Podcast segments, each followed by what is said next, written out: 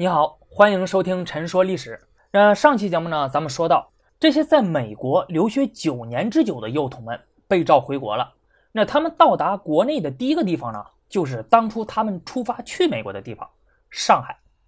那回国之后呢，迎接他们的既没有鲜花，也没有掌声啊，也没有那些夹道欢迎的群众，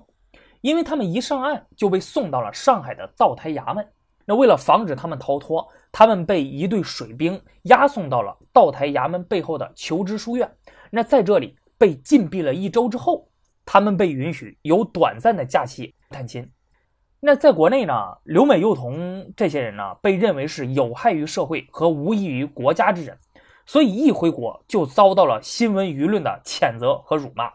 啊，你听听啊，就是当时的报纸是怎么写的？呃，你比如在一八八一年九月二十九日。当时的《申报》就写啊，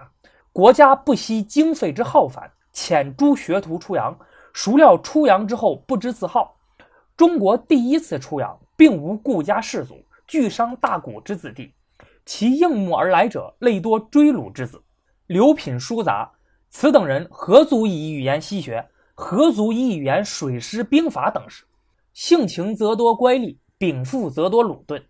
闻此辈在美有与谈及国家大事及一切艰巨之任，皆昏昏欲睡，则其将来造就又何足观？哎，你听听这些说的，所以对他们没有一句的好话。那但是呢，这些留美幼童呢，毕竟曾经在美国学习过多年，那所以他们回国之后呢，就被用于各种洋务事业了。有的呢，他被送入了电报局学电报；有的呢，被分配到了福州船政局、上海机器局，还有这个。开平矿务局等等地方做事，还有的呢就去了北洋水师。那这些人中呢，很多人后来都成为了晚清和民国时期的知名人物啊。你比如中国自主设计并建造的第一条铁路京张铁路的建造者，被誉为中国铁路之父的詹天佑；清华大学第一任校长唐国安；北洋大学校长蔡少基啊，那个北洋大学呢，就是今天的天津大学；担任大清驻美公使的梁诚。北洋政府交通总长梁敦彦，近代中国警察制度的创始人曹家祥等等，可以说是群星璀璨。对，还有一个就是中华民国第一任总理唐绍仪。那在辛亥革命之后呢，南北和谈期间，那唐绍仪他虽然是作为清政府的代表，但最终却在促成清帝退位、确立民主共和政体、建立中华民国的过程中立下了汗马功劳。那还有一些人，那为了保家卫国，就壮烈牺牲了。在这个一八八四年中法海战，那有六名留美幼童参加，其中四名牺牲；而在一八九四年的甲午战争之中呢，至少有七名留美幼童作为舰长啊、大副或者说是参谋参加了，其中有三人阵亡。在这些留美幼童被遣送回国，遭受不公正待遇的时候呢，荣闳他其实也并不好过。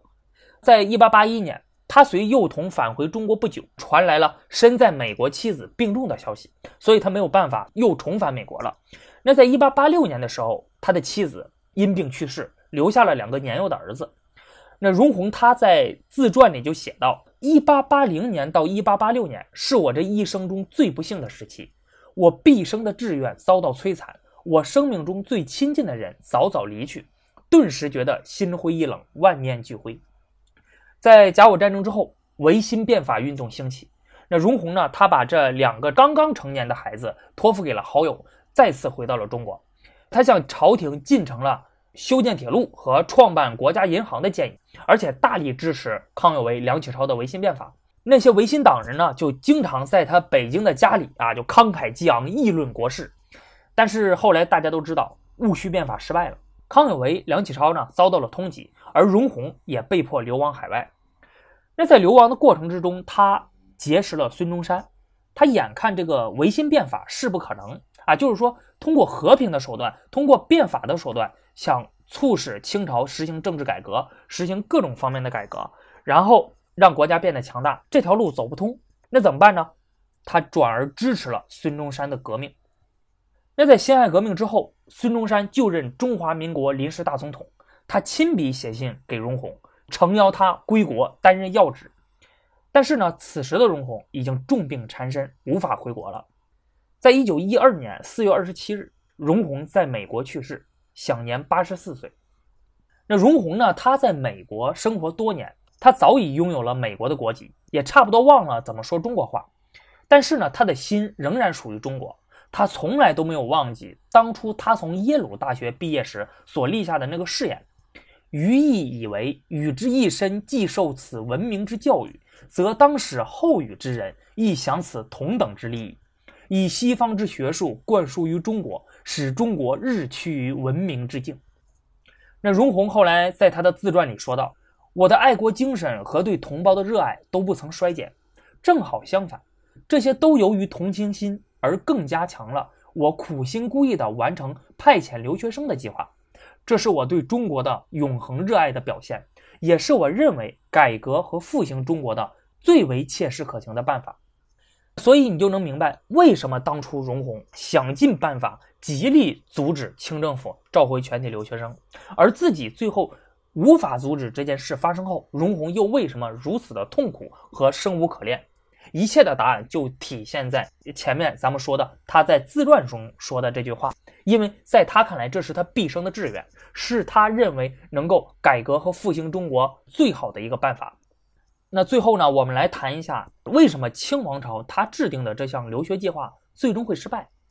那这项留学计划它之所以最终会失败，其实最主要的还是因为当时清王朝所秉持的那个中学为体、西学为用的策略啊。这个咱们呃当初上学的时候应该是都听过这句话。那清政府它实行这个计划的目的呢？它其实就是想在不改变根本政治制度、社会制度，还有道德原则等等的前提下，通过学习西方先进的技术、科技等，从而富国强兵，最终维护清王朝的统治。因此呢，在学习的过程中，只学经济不学政治，只学军事科技不学思想文化啊，不仅不学，甚至是对西方的政治制度、思想文化等如临大敌，视若禁忌。因为清政府很清楚这些东西最终将会颠覆清王朝的统治。那对于清朝的这些统治者们来说，那外国的东西呢，也许对中国百姓有利，对国家民族有利，但是只要对我统治者不利，那就绝对不可以学，也不可以做。所以，当康有为、梁启超在维新变法期间希望能够实行政治改革的时候，才会有不少人极力反对，高呼此种做法是保中国不保大清。当这些留美幼童他在美国穿西服啊、剪辫子、加入基督教，甚至沾染了许多的民主自由的风气的时候，那他们全体被召回国的命运就已经注定了，因为他们触碰了清朝的禁忌，他们违背了留学计划的初衷。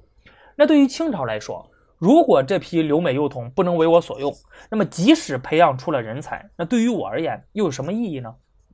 中学为体，西学为用这八个字，不仅仅是清朝。在实行留学计划时候所坚持的原则，也是整个洋务运动的指导原则，甚至是清政府实行任何改革所坚持的原则。像李鸿章这个作为洋务派大臣的代表，思想已经很开明了，但是他就认为中国文武制度事事远出西人之上，独火器万不能及。因此呢，这些幼童他赴美的使命，那就是要取西人气数之学，以为吾尧舜禹汤文武周孔之道。学习西方，那就是以中国之伦常名教为原本，辅以诸国富强之术。这句话意思就是说，李鸿章他认为我们中国那在政治制度上和思想文化等方面，那都是最出色的，只是在军事和科技方面稍微差一点。所以我们在学习西方先进的东西的时候，没有必要抛弃我们呃原本的这些传统的文化还有政治制度。而是要通过学习西方先进的东西，弥补我们的不足，来捍卫中国的政治制度、思想文化。那这个可不是李鸿章个人的看法，而是那个时代绝大部分开明士大夫们的看法。哎，这里有一点要注意啊，就是我刚才说的是开明的士大夫，因为当时朝中的有一些保守派，那甚至连西方的这些科技、这些军事、这些坚船利炮都不允许学。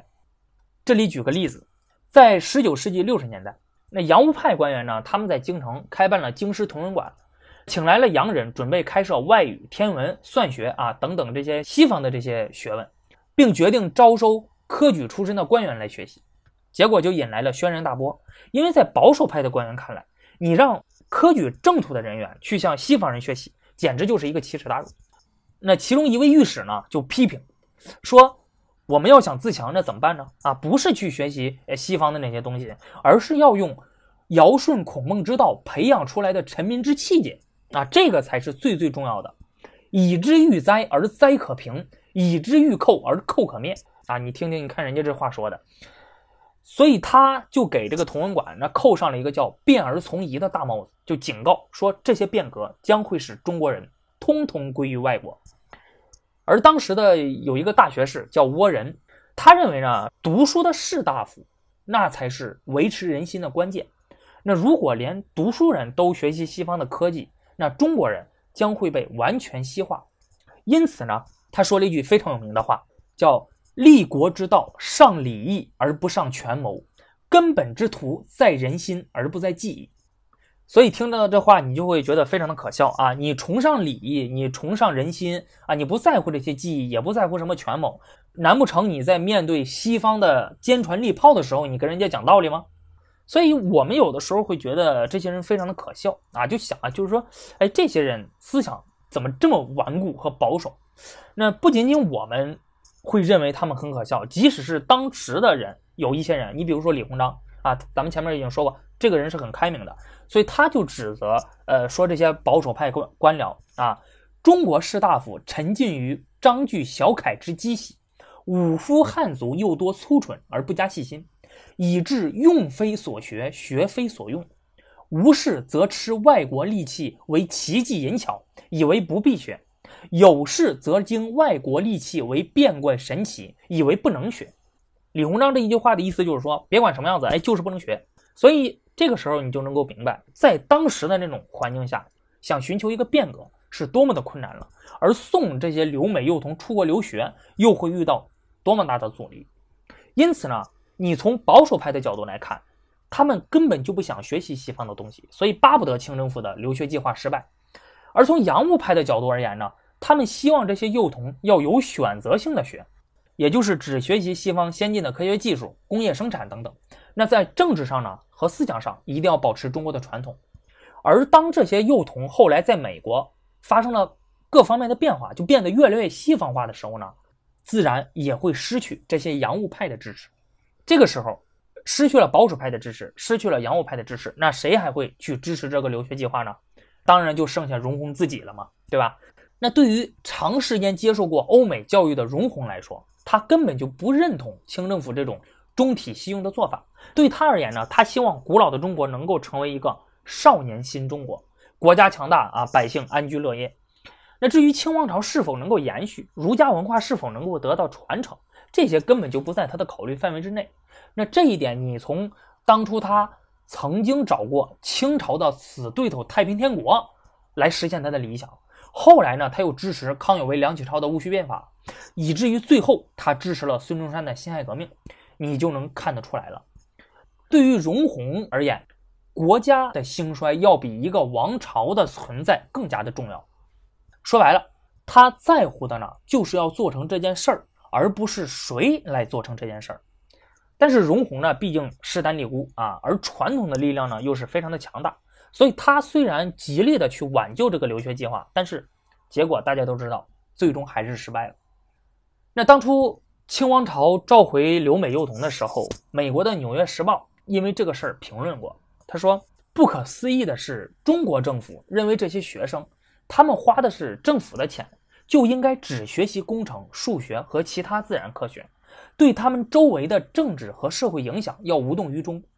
这种想法是非常荒唐可笑的。”中国不可能只从我们这里引进知识、科学和工业资源模式，而不引进那些带有病毒性质的政治上的改革，否则他将什么也得不到。如今现在将近差不多一个半世纪过去了，但是当我看到这些留美幼童的这些经历的时候，心中仍然感到非常的感慨。尤其是我去看到了留美幼童这些出洋的资料，我看到了他们。在美国经历的点点滴滴，以及回国后经历的点点滴滴。